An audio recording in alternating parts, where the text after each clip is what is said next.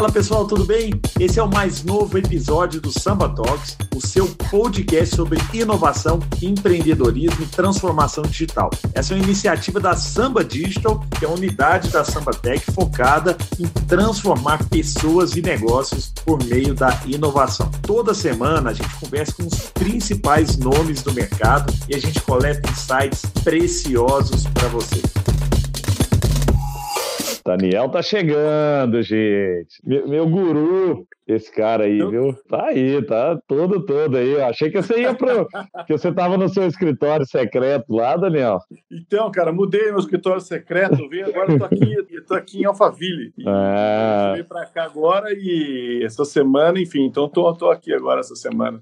Bom demais, Daniel. Então, um cara que, que inspira toda uma geração. Araguari, Dr. João Caetano, Dr. Jones, por um acaso é meu pai. Cara, fora da curva, viu, Daniel? Papai tem uma história incrível de vida. Poxa, e... demais, Deve ter mesmo. É, muito... pelo, pelo, pelo, eu não conheço, mas pelo filho eu acredito que sim. Ó. Uma é, Parabéns não, que que é não, bom demais, Daniel. Coisa, você falou isso aí, é seguinte, você sabe que tem uma coisa que eu falo o seguinte, ah. muitas vezes você fala que no dia dos pais é, se parabeniza, né, as pessoas, e aí muita gente começa a buscar o seguinte, eu quero saber como que pessoas bem-sucedidas criam seus filhos, né? Ah, eu quero uhum. saber, aquele cara é um empresário, aquele cara é um artista, aquele... como que ele cria os filhos? E eu falo, não, você tem que saber como que o pai dele criou ele, porque não necessariamente ele vai ser um bom pai, mas ele foi uma pessoa muito bem criada. Então é o seguinte, por te conhecer, quem eu acredito que você vai criar muito bem seus filhos, mas a certeza que eu tenho é sobre seu pai, não sobre você enquanto pai, né? Eu acho que essa é muito boa. Então é isso aí. Ó. Não, muito legal. Daniel, falar rapidamente aqui, deixa eu contar a história. O papai foi é médico, formado na UNB, em Brasília. Passou de primeira, foi para estudar com meu tio, que estava fazendo vestibular, meu tio tomou bomba, ele passou. Antes de terminar o terceiro colegial, já passou. Papai entrou na faculdade, foi para Araguari, virou presidente da Unimed Araguari. Oh. Aí depois da Unimed Araguari, foi chamado para ser diretor da Federação das Unimedes Minas Gerais, em Belo Horizonte. Veio para Belo Horizonte, virou presidente da Federação das Unimedes. Depois foi chamado para ser diretor da Unimed Brasil. Foi por oito anos diretor de tecnologia da Unimed Brasil e depois presidente da Fundação Unimed por mais oito anos. Você vê, o cara da Unimed Araguari, que é uma Unimed pequena, sem apoio político nenhum dentro do sistema Unimed, galgou o mais alto patamar dentro da Unimed. Mas sabe o que é o que mais me impressiona, Daniel? Papai nunca perdeu a humildade, né? Igual você também. É, e eu acho que isso foi o que mais me inspirou. Né? Meu pai, toda a história dele, a carreira dele, ele sempre manteve o pé no chão, teve os amigos, sempre próximo, muito próximo da família. Isso aí me, me fez entender que as pessoas do lado de lá, pessoas bem-sucedidas como você, no final das contas, são seres humanos normais né? E aí eu passei a conversar com, com, com pessoas que eu admiro muito, né? E aí você está tá aqui, essa é a prova viva disso. É, entendendo que o Daniel é uma pessoa normal, assim, é, é, um ser humano, tem família, tem filho, né? E tem seus problemas dentro de casa, fora de casa, e passa por. E aí você diz, eu desmistifiquei Desde cedo eu desmistifiquei o negócio do o presidente, o diretor. Eu, eu passo a entender que esse cara é, é, é, uma pessoa como qualquer outro, porque eu via meu pai ali dentro de casa e sempre né, muito, muito humilde, assim, isso me, me ajudou muito. Mas o foco aqui é você, Daniel. Né? Então eu queria, gente. História, não, papai, papai é, é que para mim é uma das mais incríveis né, histórias de, de empreendedorismo aqui, porque muita gente fala que eu não consigo começar meu negócio porque eu não tenho dinheiro, eu não consigo começar meu negócio porque é, eu não sei de, não sei sobre tecnologia, eu não sei do. E você tem uma história de ter começado um dos maiores grupos né, de educação do Brasil de um jeito até inusitado, né? Eu lembro quando você me contou essa história, eu falei, cara, que doideira, que história legal. Então, Daniel, se você pudesse apresentar aí para as pessoas que estão do outro lado da tela, contar um pouquinho é, sobre você, né? Como é que você chegou até onde você está hoje aí, né, né numa empresa tão legal, com uma cultura tão legal. Depois a gente vai descer nesse ponto, mas eu acho que vai inspirar muita gente, tenho certeza. Não, eu acho ótimo. e essa história que você, antes de contar, eu acho que assim, nós somos o fruto das vivências, das experiências, de tudo que a gente viveu na vida, tudo que a gente passou na vida, né? E assim como você estava falando a história do seu pai, é, o, os meus pais também. Meu pai, meu pai, na verdade, ele teve uma vida mais simples, né? Ele, ele foi taxista para pagar a faculdade, ele, enfim, ele, ele não é mais quando é, eu, eu nasci ainda, ainda tava, era mais difícil, mas quando eu me tornei mais adolescente, é, já tinha uma vida muito melhor. E, uhum. Mas aí o seguinte, e, só que eles sempre me criaram com um conceito da, de abundância. Né? A, a, a abundância vem de excesso. O excesso gera escassez. A abundância não, abundância assim, tudo que é meu é teu. E aí eu falo, poxa, então eu posso fazer alguma coisa que incrível. Mas por outro lado, como eu nasci e aí já tinha né, uma, uma, uma condição boa de vida e tal, é, eu também nasci com, aquela, com aquele, aquele compromisso, com aquele dever, assim, eu, eu devo mais para o mundo do que o mundo deve para mim. Então eu cresço com esse ambiente de abundância e ao mesmo tempo com, com esse desejo de que eu tenho que retribuir, eu tenho que fazer alguma coisa para o mundo. Eu acho que isso me molda a ponto de, inclusive, então quando eu vou para a faculdade, estava no primeiro semestre da faculdade, estava careca ainda, fui para o México, conheci a Subway e falei, vou trazer a Subway para o Brasil. Né? Não é Subway uma loja, não, a Subway Master Franquia.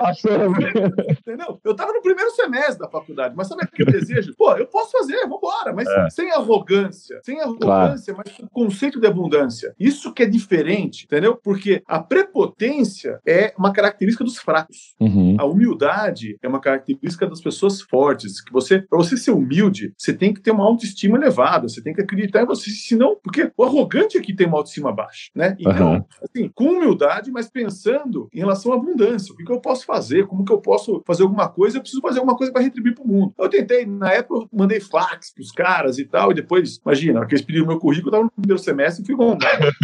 mas depois de, de, quando os caras vieram para o Brasil, eu acabei tendo uma loja da Subway, ah, na faculdade ainda é, fiquei sócio do Varanda, com o Marcelo, que é meu sócio até hoje, um restaurante em São Paulo. Legal. Uhum. depois foi eleito o melhor restaurante de carne do Brasil e de São Paulo, enfim. E, e aí eu acho o seguinte: a gente nasce biologicamente quando sai da barriga do pai, da barriga da mãe, né? Nasce espiritualmente quando você é batizado ou algo parecido, mas você nasce para a vida quando você descobre seu propósito. Eu acho que eu tive o privilégio de, de descobrir o propósito muito cedo, né? Então, e, e aí a gente começou é, trabalhando com outras coisas, vou trabalhar com internet e tal, quebramos é, na bolha e tal. E aí, em 2003, olhando o setor de educação, a gente tinha oportunidade, né, teve, é, assim, eu tinha já um time muito legal, poucas pessoas, uhum. mas a gente tinha acabado de quebrar. E falou assim, cara, vamos comprar alguma universidade que naquele momento tinham poucas universidades do Brasil, o mercado iria crescer, estava passando por uma profissionalização, só que a gente tinha um problema, tinha dinheiro, né? E aí acabou indo para Belo Não tinha grandes grupos ainda, é, não, não, não, não tinha chegado à consolidação, era um mercado ainda muito pulverizado, universidades regionais. Isso, só que a gente acreditava que ia haver uma. Por quê? Até o ano 2000, a universidade só podia ser sem fins lucrativos. Então, uhum. mudou a legislação e falou, cara, então agora vai começar a profissionalizar, vai se tornar um setor, vão ter outros players, vai profissionalizar, enfim, né? E, e aí a gente resolveu comprar uma universidade, mas o problema é que a gente não tinha grana. A gente acabado de quebrar, pô. Quebramos com a internet, acabou, a gente explodiu. A gente tinha três empresas, falimos, né? Mas a gente. Então, qual era a nossa opção? Comprar uma instituição quebrada. E aí a gente a, acabou achando a UNA em Belo Horizonte. A UNA faturava 30 milhões e devia 35, devia 5 para a Giota, né? E, e a gente acabou uh, assumindo a UNA é, com uns malucos, mas com. com cara, é, eu, eu digo o seguinte: certeza é um futuro que não aconteceu ainda, mas convicção é algo que tem dentro de você, cara, que você acredita, que você vai e você fala, cara, eu vou fazer, né? Eu costumo falar aquele negócio de você, existe uma, uma sabedoria na ignorância, né? Então, uh, eu era ignorante, não tinha ideia que aquele negócio era quase impossível de, de salvar.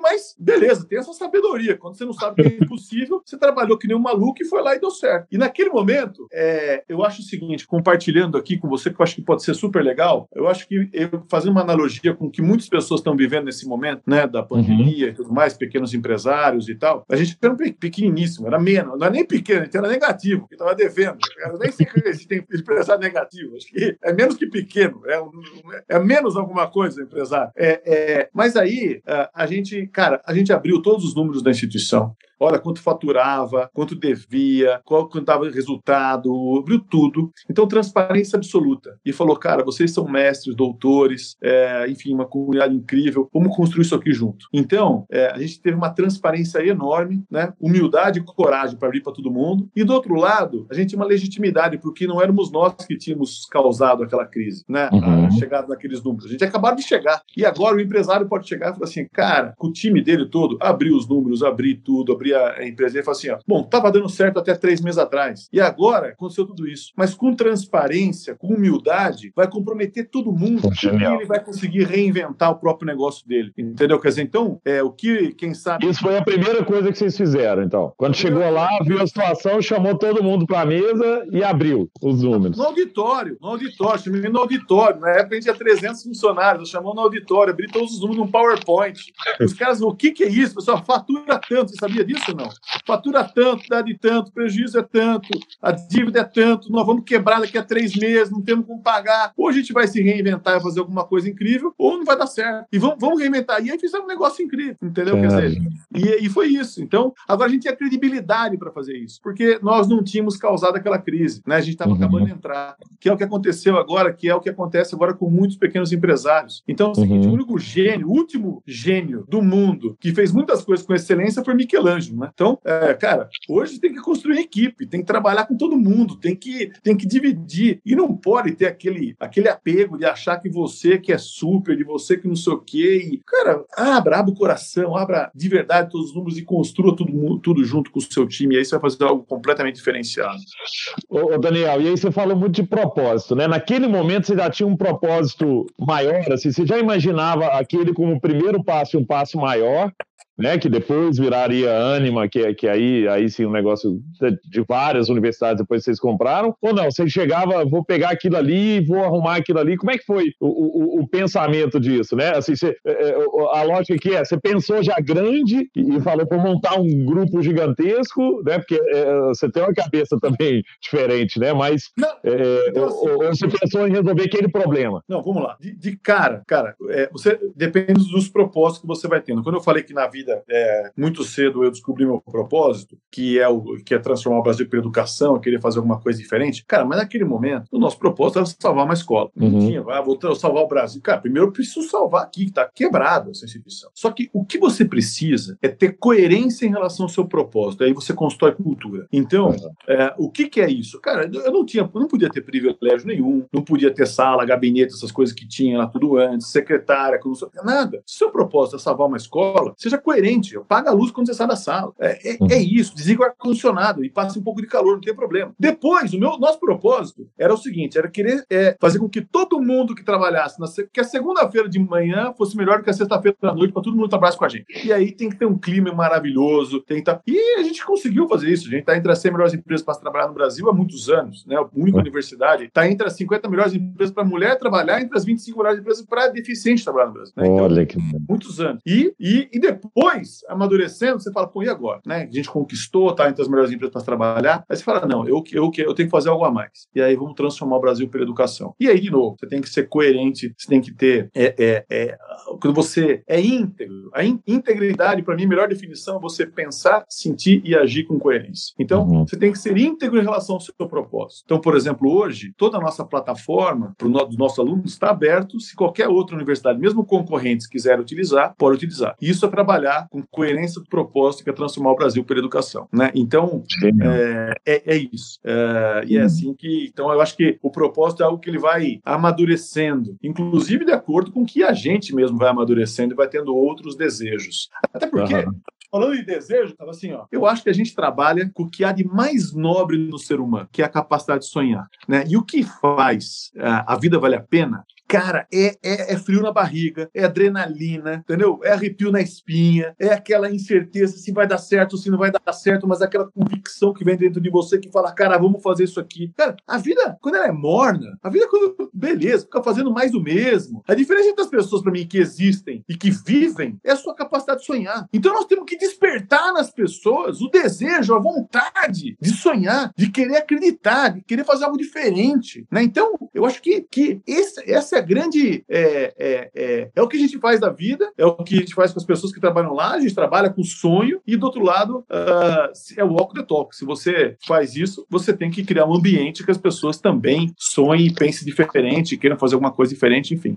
Ô, Daniel, e isso é muito legal, porque tem um clichê, né, que, mas que é muito verdadeiro, que é assim, ah, você não pode empreender por dinheiro. Mas é exatamente por isso que você está trazendo. Você, assim, geralmente o empreendedor que empreende só por dinheiro, e tem empreendedor que é assim, não está certo ou errado, não, mas o problema é, quando falta dinheiro, quando entra numa crise, o cara desiste. Aí quando você fala em resiliência, é, quando você pega história de empreendedores resilientes que passaram por momentos difíceis, que se transformaram e tal, é aquela história de empreendedores que tinham um sonho maior, né? um propósito maior, né? Porque é aquilo ali que, no, no, no final das contas, você olha para aquilo e fala, eu vou chegar lá.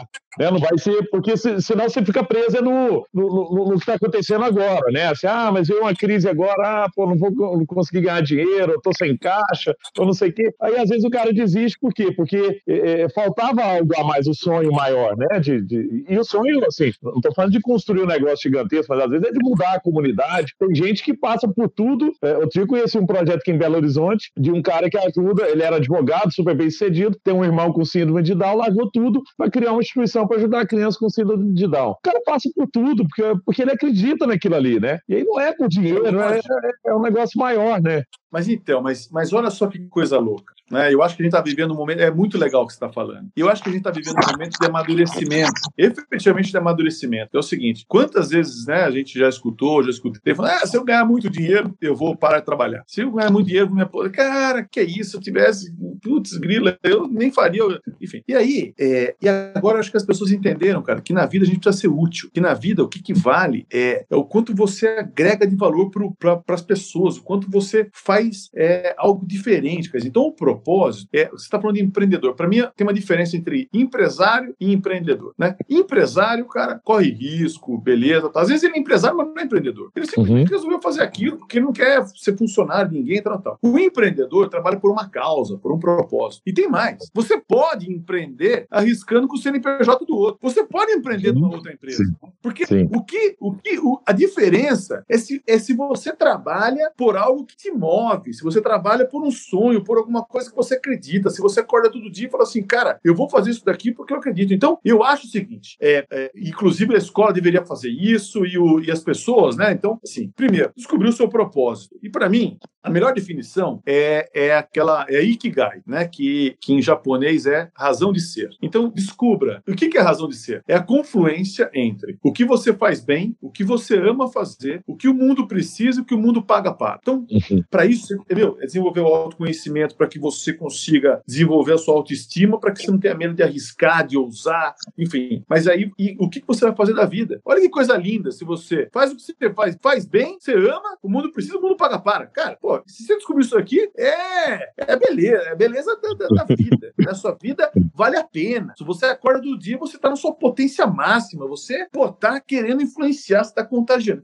Depois, é a capacidade de fazer escolhas, né? Eu acho que um dos livros mais bacanas que eu já li chama Judgment, que, que Judgment, a tradução é discernimento. E para que uhum. você consiga fazer escolhas, aí você tem, você tem outras habilidades, que é uh, saber ouvir, né? E o saber ouvir não é escutar na boca do outro o que você pensa, é escutar na boca do do outro algo diferente que você pensa e refletir sobre aquilo. É, é diversidade. Uma floresta tão rica quanto mais diversificada ela for. Então você buscar outras referências. Aí você amplia sua criatividade, sua capacidade. Muitas, sabe o que eu fazia muitas vezes? Eu não ia só estudar sobre educação, sobre o setor educação, sobre outros setores. E outros setores me deram muito input, muita provocação, muito, enfim. Tá? Então, outros setores. E a terceira coisa é a maneira como você encara o erro. Né? Você falou de resiliência. Resiliência, para mim, não é capacidade de carregar pedra, capacidade de dissolver pedra, entendeu? De daquilo resolver. Mas aí você só consegue isso, cara, se, se a maneira como você encara o erro. E tem gente que olha o erro e trava, e para, e tem medo, e não dá mais. E, cara,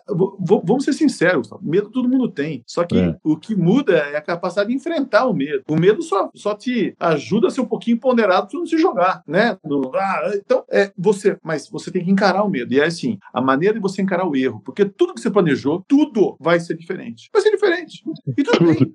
Não tem nada, nada, nada, nada, nada, nada vai ser igual, nada vai acontecer igual, nada. Então, você tem que encarar aquilo de uma maneira natural. E tem uma coisa que eu falo que é o seguinte, cara, é, eu, eu acho, para que você consiga efetivamente, primeiro, comemorar alguma conquista, né? E porque senão tanto faz, se, beleza. E, e, e, e não ser frustrado caso não dê certo, só, de, só tem uma maneira. Se você não aceitar é, dar menos do que o seu máximo. Se você uhum. não aceitar dar menos do que o máximo e não deu certo, é porque não era para dar. É porque não era uhum. para dar, entenda, cara, que tem um universo aí, tem uma sincronicidade do universo, tudo bem, né? Você não entendeu naquele momento, mas depois vai dar certo. É. E também, se você não deu o seu máximo, também você não comemora que, pula, que tesão, que legal, que conquista. É, foi fácil, foi fácil. Foi, então, a vida, as conquistas, só realmente valem a pena e você não fica frustrado se você não aceitar dar menos do que seu máximo. E aí sim, cara, dá menos do que seu máximo. Não deu certo, é porque não era para dar. E vambora, e bola para frente e toca o pau. Entendeu? Se você, se não for isso, aí você vai ficar frustrado, achar que você podia ter feito mais. E podia, e podia. Então, e aí você vai seguindo a vida. Aí você não tem problema com é, os erros. É muito,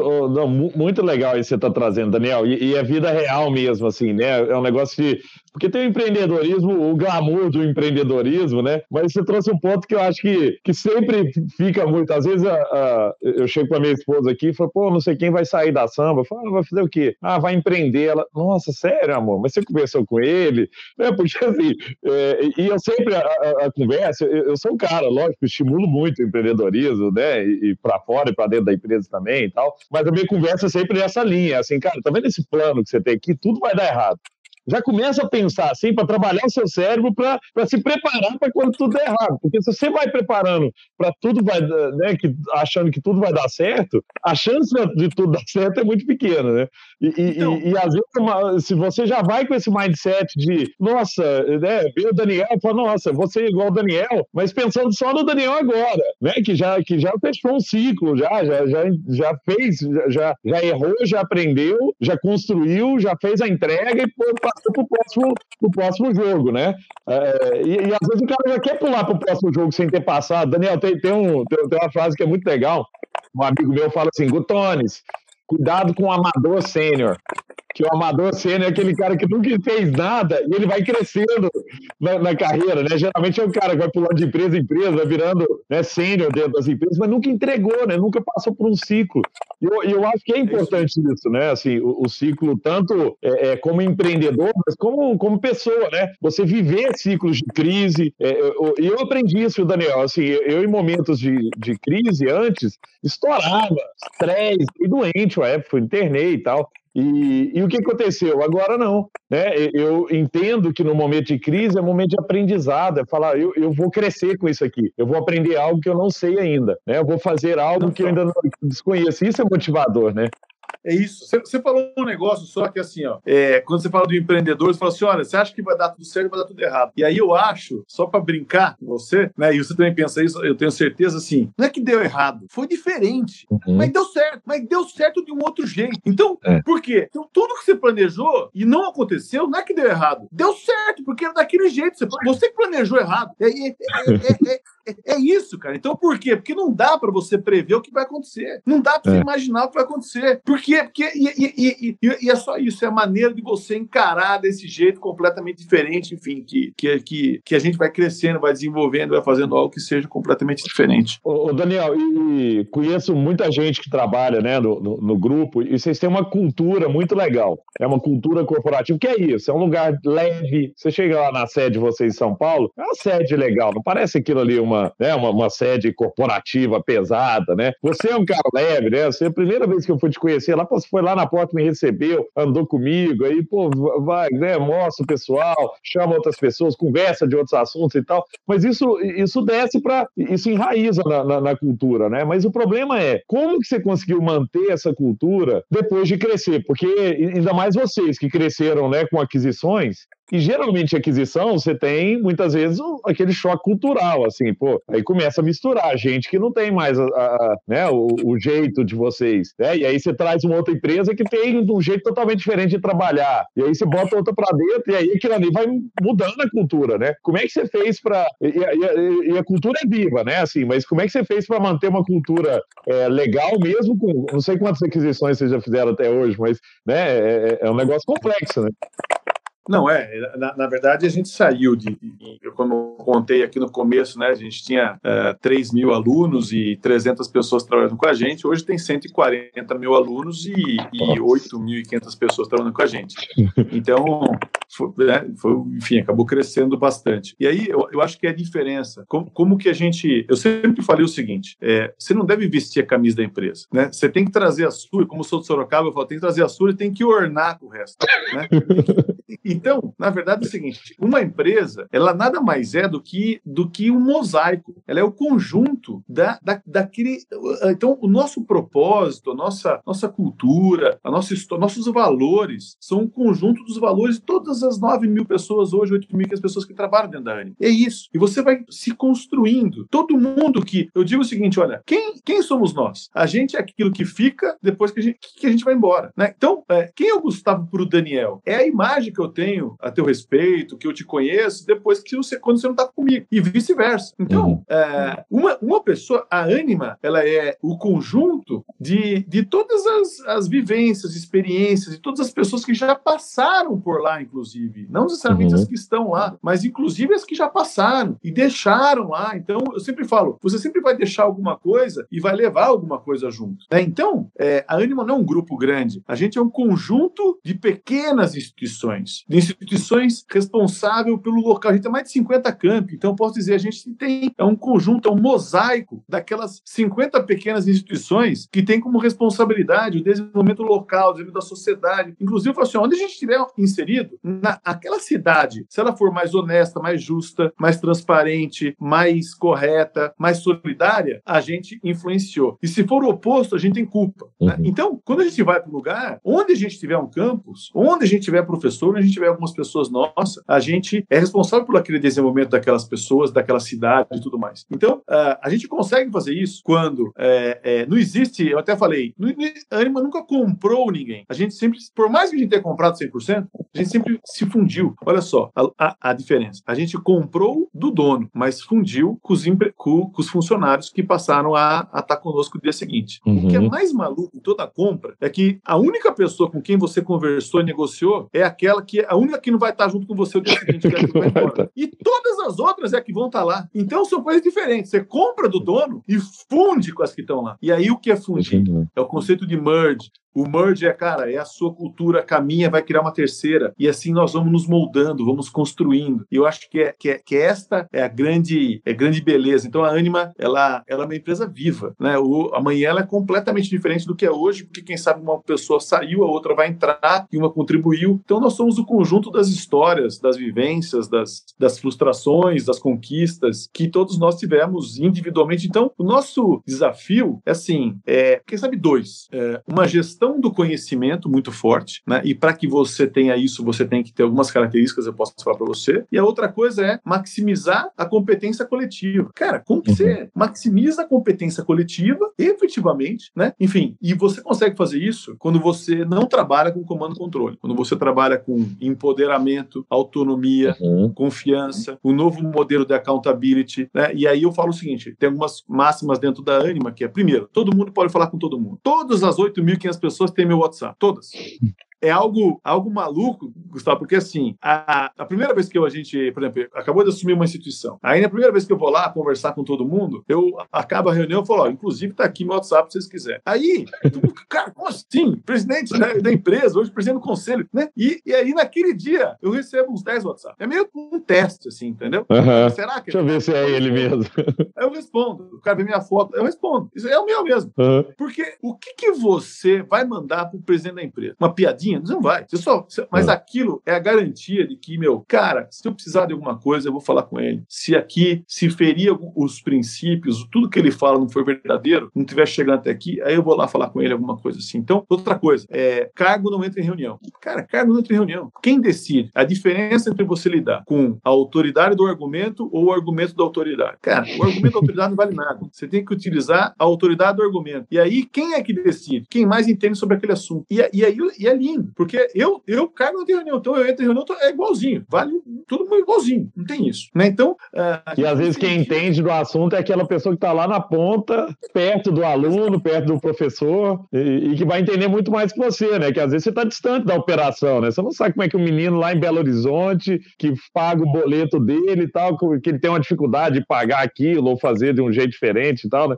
É, é interessante esse modelo, né? Sabe o que acontece com muitas empresas? O, o, o líder, ele acha que o bom funcionário é aquele que não traz problemas. E aí o que acontece uhum. com todo mundo? O cara não quer levar problema para ele. Aí não, aí não leva problema, aí beleza. E aí não fica sabendo de nada. Ele não sabe nem quais são os reais problemas da empresa. Então, uhum. você não é isso, cara. É, então você tem que incentivar todo mundo. A, a, você tem que incentivar o conflito de ideias, não de pessoas. Não o confronto uhum. de pessoas, mas o conflito de ideias. Né? E então a reunião, é, muitas vezes se concorda, não concorda, às vezes demora mais, mas o resultado tá, é, sempre, é sempre melhor. Né? Eu costumo dizer, eu falo assim: olha, é, você prefere trabalhar numa empresa que acerta 10 a cada 10 ou que acerta 8 a cada 10? E, e aí, no primeiro momento, as pessoas ficam assim: é óbvio que, que acerta 8 a cada 10. Porque aquela que acerta 8 a cada 10, ela vai fazer 100 coisas, vai acertar 80. A que acerta 10 a cada 10 vai fazer 10, vai fazer 5.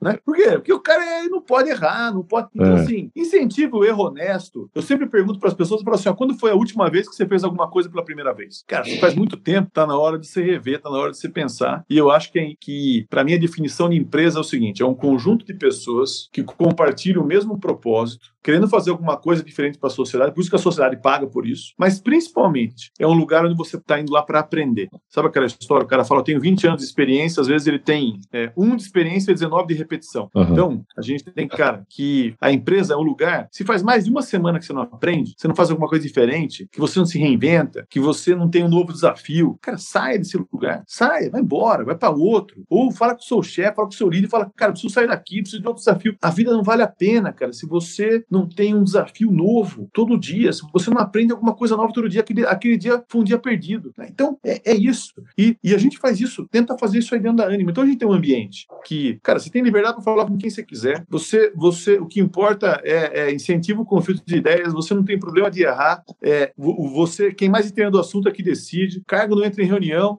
A cultura, você é um X avos de um grande mosaico. E, e tem mais, hein? O mosaico fica feio tem uma pedra maior que a outra. Então, é toda pedra igual. Eu sou igualzinho, outra pedra lá. E é isso que é a beleza. E aí você faz algo completamente transformador. E isso aí influencia muito na cultura de inovação, né? Porque várias coisas que você dúvida. trouxe aí é, é, é, o que faz com que o, o oxigênio continue. Com a Samba Digital, você pode desenvolver novas capacidades digitais, projetos e produtos customizados e que vão agregar muito valor à experiência do seu cliente. Acesse o nosso site para saber mais sobre as nossas soluções. Eu falo muito, Daniel, que dentro das empresas, meu pai é hematologista, né? Que cuida de sangue, médico cuida de sangue. E aí, uma das coisas que o papai me ensinou é que dentro do nosso organismo nós temos glóbulos brancos, né? Que é a defesa do organismo. Então, o glóbulo branco entrou o vírus da gripe, ele identifica como corpo estranho. Corpo estranho, o que, que o glóbulo branco vai lá? Tá, tá, tá, vamos destruir. Vai lá e destrói. Né? E eu falo que dentro das empresas, né, tem os glóbulos brancos da inovação, né? Geralmente é RH, financeiro e jurídico. Né? Mata a inovação em meia hora. Mas por quê? Não, mas tem um, tem um detalhe. Por quê? Porque a função desses caras é proteger o organismo, mas é, né, né, é o que você está trazendo, assim. E às vezes proteger é assim, não deixa sair nada do script. Né? Tem que estar tá ali, ó, o jurídico olha e fala assim: não, isso aqui pode dar um problema trabalhista para a gente, isso aqui vai dar um Ministério Público vai multar a gente se ele fizer isso, o outro já olha, né? O cara fica vendo risco. E se você pensar, né, as empresas, um dia eu tive com, com um investidor lá no, no, no Vale, ele falou assim: Gustavo, as empresas, as melhores empresas que eu já investi beiram a ilegalidade, né? O beber a ilegalidade. O, o Airbnb, os hotéis de Nova York se juntaram, entraram na justiça contra o Airbnb. Né? Por quê? Porque ah, é, é legal, posso alugar aqui como um hotel, não posso e tal. Mas ah, muitas vezes dentro da empresa o, o, o, risco, ele é muito, né? Assim, tudo que é novo é considerado risco, né? E aí que você não tem o oxigênio, né? E aí você vê é, é no, no, mercado de banco, por exemplo, surgindo várias empresas nesse, né, no, no, no, mercado de fintech, porque as grandes que têm caixa, tem gente, tem marca, tem distribuição, não tem agilidade, não tem, né? Não consegue criar nada novo, né? Porque tem área de compliance, tem área... Você sabe que uma vez, Daniel, eu fui entregar um livro para o presidente do Walmart no Brasil e na hora de eu entregar o livro para ele, num evento da Anshan,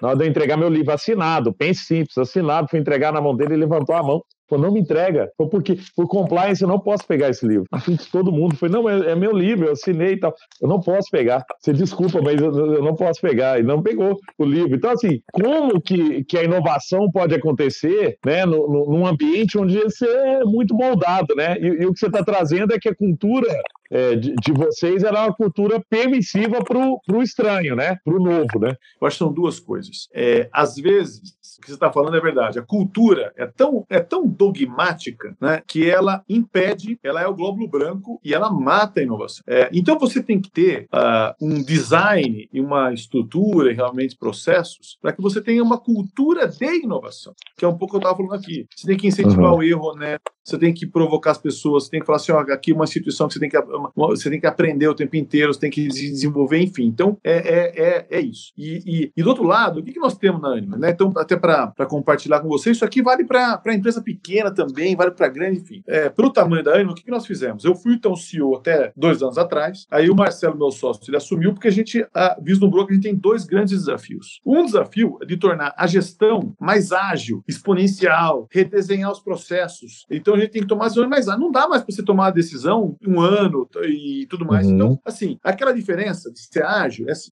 Antes você, para fazer uma estrada, você é, é, é, é, passava a terra em tudo, depois o asfalto em tudo, depois não sei o quê, e daí você inaugurava a estrada inteira. E hoje você vai fazendo todas as etapas, mais de quilômetro em quilômetro. E aí você vai se desenvolvendo, né? Para explicar aqui para todo mundo, enfim, modelo ágil. Então, gente, é o caminhar caminhando. A gente vai repensando o tempo inteiro no caminho tal. Então, hoje a Anima ela tá agile, ela tem os squads, tem os times. A gente quebrou a área de tecnologia, não tem mais área de tecnologia. A área de tecnologia está na Anima inteira, né? Então, e aí a transformação digital, o braço direito é a transformação digital e o esquerdo é gestão de pessoas. Porque você tem que criar uma cultura digital. E não é digitalizar o antigo, é criar uma cultura digital com análise de dados. Então tem uma data science, então isso aqui é a Anima Gestão. Só que como que você consegue, ao mesmo tempo, fazer isso, mas, e aí, aqui todo mundo inova. Todo mundo é responsável por inovar. Todo mundo está inovando o tempo inteiro. Mas, do outro lado, você tem que ter uma área de tendências, que é o que é que eu vou fazer e que esse dia a dia não me permite, de alguma maneira, olhar, observar e tal, mas que vai ser uma disrupção no meu setor. E essa área de tendências, ela, então, quando a gente, o que a gente faz?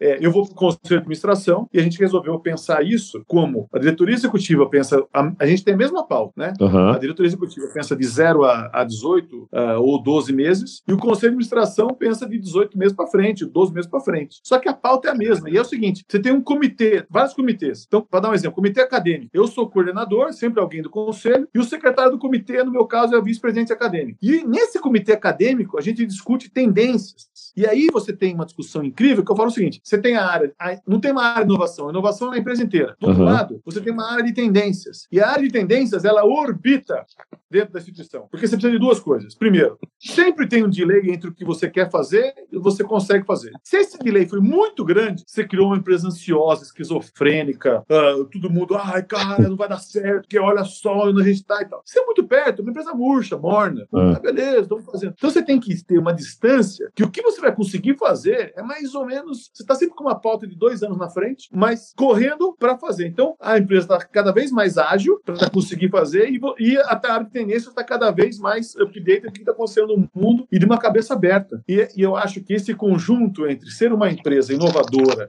a empresa inteira, mas ter uma área de tendências, permite essa ambidestria. Né? Você tem que tomar conta do hoje, mas pensar no amanhã. E o conselho de administração, que muitas vezes é considerado um órgão, eu falo, ou você é fiscalizador ou é empreendedor. Quando você não é nada, você é um conselho de notáveis. Né? E muitas vezes o conselho é fiscalizador. Ele é o representante uhum. dos acionistas, da família, tal, tal, tá lá para verificar e quer saber como é que está a gestão. Cara, você tem é. que ter um conselho empreendedor, um conselho que ajude e caminhe junto com a gestão. Eu acho que esse é o novo modelo do conselho. E vale para a empresa pequena também, que mesmo que não tenha conselho, Sim. eleja algumas pessoas como teus conselheiros. Uhum. Não, pode, não, precisa ter um conselho de administração, mas pode ter conselheiros. Uhum. Aí você chama aquele cara que você admira, entendeu? Eu recomendo aí para todo mundo, ó, liga pro Gustavo, manda um WhatsApp para ele, fala, cara, eu quero ter uma conversa com você, me dá uma dica aí, segue, segue uns caras diferentes, mas não só quem pensa igual a você, cara, entendeu? Hum. Siga uns, uns, artistas, siga uns caras de umas empresas diferentes, siga cara que faz meditação, siga cara que tem outros pensamentos, porque é legal, você vai expandir tua cabeça. Agora, para discutir sobre o seu negócio mesmo, sabe aquele amigo da faculdade, cara, que seguiu uma outra carreira, mas que é um cara legal pra caramba? Teu amigo de infância, que foi fazer outra coisa, tá morando morando em outra cidade, o primo do seu amigo, que também é um cara que ele já falou que é super forte. Cara, liga para essas pessoas, cara. Faz uma live agora com o cara, grava e, e fica lá. E aí sim você vai, você vai expandindo a tua cabeça. E isso eu faço o tempo inteiro. Né? Inclusive, uma, é isso que eu ia falar, é. Sei lá, uma, duas semanas atrás, você, pô, quero te ligar e tal, vamos falar sobre futuro da educação. E eu não sou expert em educação, né? E, e eu falei, pô, Daniel, né, que, que quer saber de futuro de educação comigo, não sei o quê, mas é, é exatamente esse conceito, né? Assim, quero pegar opiniões, vi, vivências diferentes, opiniões diferentes. Achei muito legal aquilo que você fez. Inclusive, gente, uma coisa que o Daniel faz que, que, que é muito legal, que, que você trouxe esse ponto aí, é gravar, né? E depois é. ele até me mandou a reunião gravada também, para que depois você possa lembrar, né? E prestar atenção ali na conversa, depois, se precisar, você volta, né? Mas eu achei muito legal. Isso que você está trazendo, você faz na prática mesmo, né, Daniel? Esse não, negócio não, de, de, abrir, conversar com gente diferente e tal, né? pedir conselho. Você vê, você é presidente do conselho de uma instituição gigantesca, querendo conversar comigo para saber o que, que, é a minha visão sobre futuro. Mas aí você conversa com outras pessoas e tal, dali pode te dar um estalo que, né, que faz a diferença, né? Mas é isso, né? Eu acho assim, é, é, são pessoas que têm uma visão, de alguma maneira, é, sobre um outro ângulo, e é isso que é beleza. Né? Então, uhum. uh, uh, o, que, o, que, o, que, o que a gente tem que fazer é isso, e colocar pessoas que tenham, às vezes, visões totalmente distintas, mas com o mesmo propósito. Entendeu? Você tem como missão, como desejo, como vontade de fazer um país melhor. Pô, eu também tenho. Então eu falo assim, ó, que é a sua visão sobre. Sabe o que, sabe que a gente fez? Deixa eu explicar, deixa eu ter uma, coisa, uma história legal pra caramba. Há uns 10 anos, mais ou menos, eu, eu, eu, comecei a provocar para todo mundo dentro da Anima, e eu falava assim, cara, é, é, indiscutível que a necessidade de digitação cresceu de uma maneira absurda no mundo. Cadê as escolas de datilografia? Né? E eu falei assim, ah, cara, é indiscutível que a necessidade de educação está crescendo de uma maneira absurda no mundo. Será que a gente não vai falar cadê as universidades daqui a 10, 20 anos? Para que uhum. isso não aconteça, nós temos que nos reinventar, nós temos uhum. que fazer diferente. E nós fizemos uma pesquisa, não adianta fazer uma pesquisa ou ter esse tipo de pergunta que a conversa que a gente teve, uhum. né? Porque, olha, uma das coisas que eu falei contando aqui para o Gustavo, eu falei assim, qual que vai ser o novo core core business da educação, né? E aí a gente é. debateu, discutiu, foi incrível. Não é que eu perguntei como que o professor vai dar aula, o papel do é. professor, como eu não vou formar o professor. Cara, isso aqui, isso aqui, que, que, é. quem sabe eu saiba mais, né? Minha obrigação saber, pô. Agora, essa pergunta, e sabe que pergunta que nós fizemos há 10 anos? Eu fui, A é. gente foi procurar todo mundo, pessoas incríveis e brilhantes que tinham largado a faculdade. Largou o ITA, largou a Poli, largou, largou os caras tinham abandonado, passou na faculdade, tal, tal, e abandonou. Não é que ele abandonou fazer outra, abandonou pra não fazer nada. Uhum. E aí eu fui perguntar para esses caras como que vocês vão, entre aspas, consumir aprendizado. Por quê? Esse cara não sabia sobre o futuro da educação, mas provavelmente ele era uma proxy do que ia acontecer. Ele falou: Cara, eu, vou, eu quero aprender com nanocursos. Não é um curso de cinco anos, é curso menor. Tem que ser ágil, tem que ser híbrido, tem que ter sentido para o que eu vou fazer. Tem que. E aí a gente vai, cara, isso aqui é o futuro. E tem razão. E hoje, o futuro da universidade é isso. Não vai entrar no curso de administração de engenharia. Você vai entrar, vai ter aqueles 5 mil competências e é um conjunto de nanocursos que você vai fazendo que tem a ver com o seu momento, que você vai se desenvolvendo e vai crescendo e vai definindo o seu percurso formativo. Então não adianta, não podemos oferecer a mesma coisa para todo mundo, né? Não podemos obrigar o cara. Sabe aquela a indústria de, de, de, CD acabou porque você queria exigir que o cara comprasse é, é, uma música, um CD inteiro quando ele só um uma música. Uhum. A, a universidade vai acontecer igual. Agora, é isso. Então, assim, é, eu, eu, eu realmente acredito, cara, que você tem que fazer essas perguntas. E, e do outro lado, muda muito quando você redefine o seu propósito de uma outra maneira. Né? Então, é, se eu, se, a minha pergunta jamais teria sido essa se eu quisesse vender diploma, entendeu? Uhum. É, mas como eu quero transformar o Brasil pela educação, eu faço a pergunta. E eu dou um exemplo muito, muito simples. Eu falo, ah, mas não dá. Eu falo, olha, então, uma coisa é você vender sapato feminino. Pelo amor do sapato, o que você faz? Vende um sapato. Outra coisa, você trabalha para empoderar a mulher. Você trabalha para deixar a mulher mais bonita, mais empoderada, mais dona de si, aumentar a autoestima dela, pra, cara, vendendo sapato, vendendo sapato. É, é, o seu propósito é totalmente diferente, muda a maneira como você é. enxerga, muda a maneira como você age, muda o motivo pelo que você acorda todo dia. E, e é isso. Então você pode fazer isso com tudo. Uma coisa é vender chocolate, outra coisa é vender emoção, vender aquele momento mágico, vender coisa inusitada. É isso, cara. Então, isso vale para tudo. Eu posso dar qualquer, qualquer, qualquer segmento da indústria, eu vou, eu vou dar exemplo para você, e isto faz com que você tenha um mindset completamente diferente, né? E as perguntas que você tem que fazer aí serão, serão incríveis que vai ajudar você a criar um ambiente inovador onde todo mundo vai começar a repensar a maneira de agir e o que fazer. Ô Daniel, incrível isso, cara, que você trouxe e, e, e, é incrível porque isso tem um poder também de atrair gente boa, né? Porque às vezes as pessoas, porque antigamente até que não, assim, eu lembro, né, quando lá, era menor, o cara queria trabalhar era para uma empresa grande, né? O cara que trabalhava numa multinacional, ele falava para todo mundo, trabalho numa multinacional, né? Eu trabalho numa mineradora, era chique, né? Era, era o cara de sucesso. E, e, e, hoje, independente se é multinacional, se é empresa grande ou não, o cara quer trabalhar onde ele sente parte de alguma coisa que transforma, né? Então isso que você está trazendo não só muda o mindset seu como empreendedor, muda o mindset da empresa, como atrai gente boa também que está ligada com o que eles são. Eu sou do conselho do Instituto Ayrton Senna. Pô, instituto super legal, que ajuda 2 milhões de, de crianças do Brasil inteiro e tal. Cara, fica gente me mandando mensagem no LinkedIn, gente assim. De, outro dia a, a gente contratou lá a diretora de inovação da Coca-Cola, mandando, me indica lá, Gustavo, pelo amor. Cara, mas você é diretor da Coca, você quer ir pro Instituto Senna? Instituto, né? Assim, é, é, é claro. menor que a Coca-Cola. Então, não, eu quero fazer parte, eu quero ajudar, eu quero me, me, sentir parte de alguma coisa, né, que, que faz a diferença no mundo e tal. E, e, e você vê isso para tudo, né, Daniel? Assim, você contou o caso aí do, do, empoderamento feminino, né? E vai ter um monte de gente que fala, cara, eu acredito nisso e quero fazer parte desse sonho seu. Porque às vezes para o empreendedor que está começando,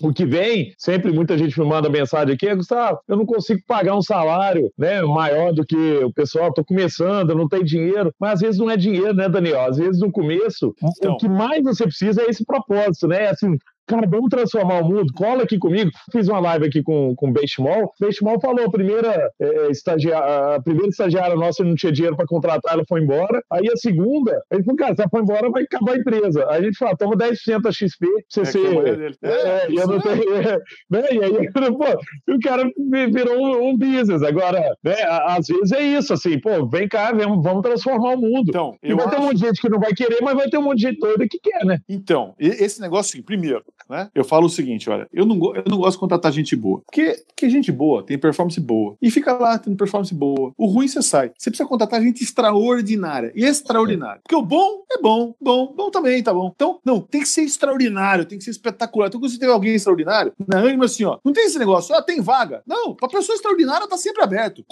Tá sempre, tem sempre vaga. Tem vaga agora do presidente do conselho. Pessoa extraordinária, você já, porra, vai lá, o tempo em todo mundo, todo mundo, tá, tá aberto. É, é, é contínuo, né? Então, isso aqui é uma coisa. Aí, eu acho o seguinte: você tem que fazer uma escolha. Né? Eu jogo tênis. Eu falo assim: ó, você pode escolher.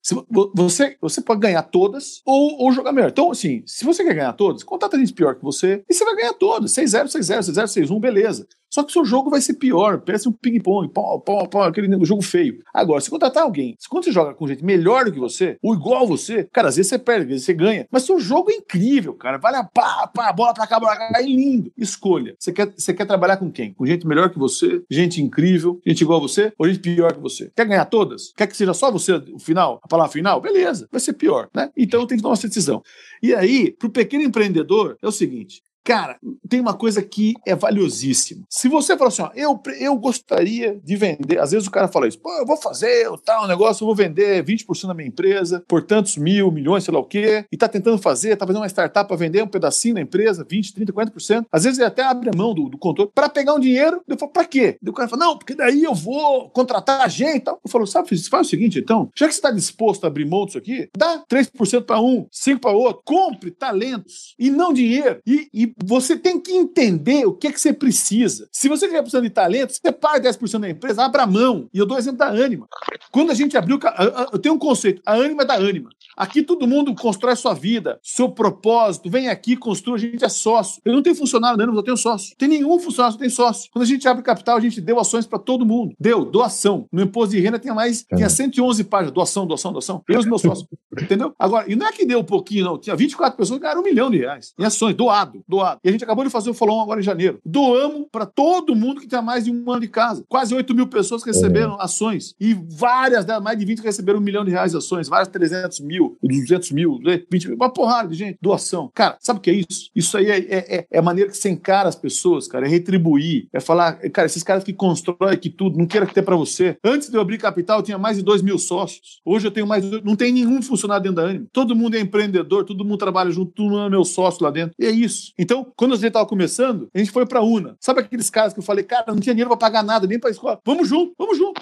E, e, é isso, cara. Você tem que, você tem que junto construir junto. E então eu recomendo para os pequenos empreendedores o seguinte: será que você está disposto a vender por uma grana? Ao invés de vender por grana, dê um pedaço para as pessoas e, e ache pessoas extraordinárias que te complementam, entendeu? Que, que são diferentes de você. Não tão diferentes para que um anule o outro, mas diferentes o suficiente para que um equilibre o outro. E aí você faça um negócio completamente diferenciado, pô. Pô, que aula, viu, Daniel? Que isso, viu? Sempre que eu converso com você, minha cabeça sai explodindo, cara. E eu, eu acho que todo mundo adorou aqui a conversa essa, né? Você é um cara que, que consegue, né, de maneira muito simples, né, Daniel? Eu gosto muito do conceito da simplicidade, mas eu acho a, o grande negócio seu é que você consegue trazer, né, bom, bons conceitos, é, uma grande inspiração, mas sempre com simplicidade, né? Assim, cê, cê, e, a, e, a, simplicidade, a gente estava falando no começo, é, ela tem um poder, que é o poder de aproximar, né, de gerar empatia.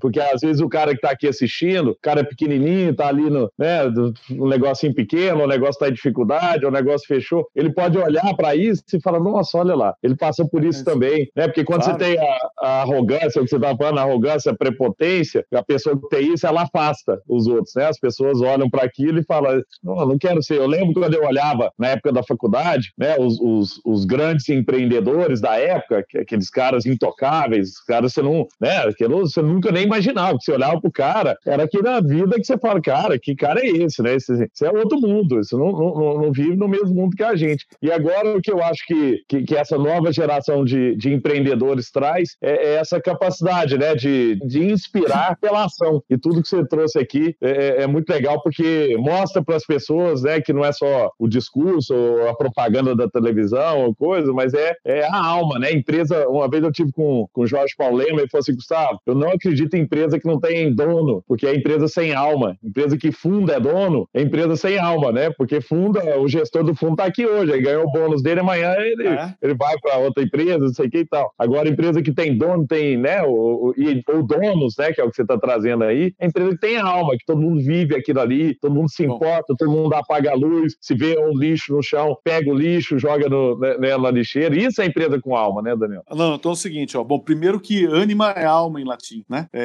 Olha que gente, a gente, tem, a gente tem alma no, no nome.